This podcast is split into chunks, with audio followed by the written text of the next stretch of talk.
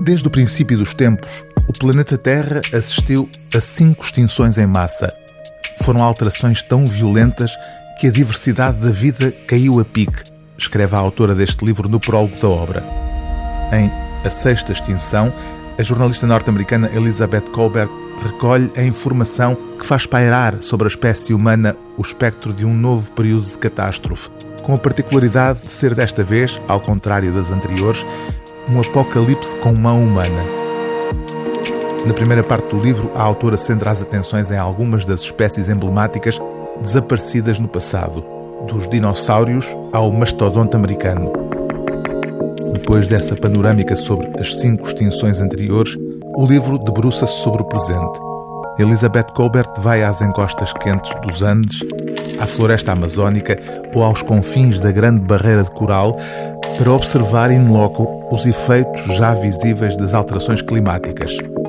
Ainda assim, sublinha que a extensão das mudanças que estão a ocorrer é tal que eu podia ter ido praticamente para qualquer lado do mundo e, com a orientação de vida, encontraria os sinais destas mudanças. Este livro é, portanto, um grito de alerta.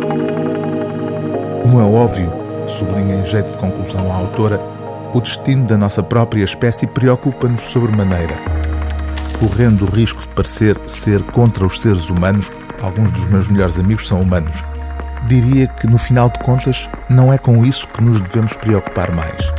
Agora mesmo, no espantoso momento que para nós é o presente, estamos a decidir, sem termos bem essa intenção, que caminhos evolutivos permanecerão abertos quais se fecharão para sempre. Nunca nenhuma outra criatura lidou com isto e, infelizmente, será o nosso legado mais duradouro. A sexta extinção continuará a determinar o rumo da vida muito depois de tudo o que as pessoas escreveram, pintaram e construíram se ter desfeito em pó e após ratos gigantes terem, ou não, herdado a terra.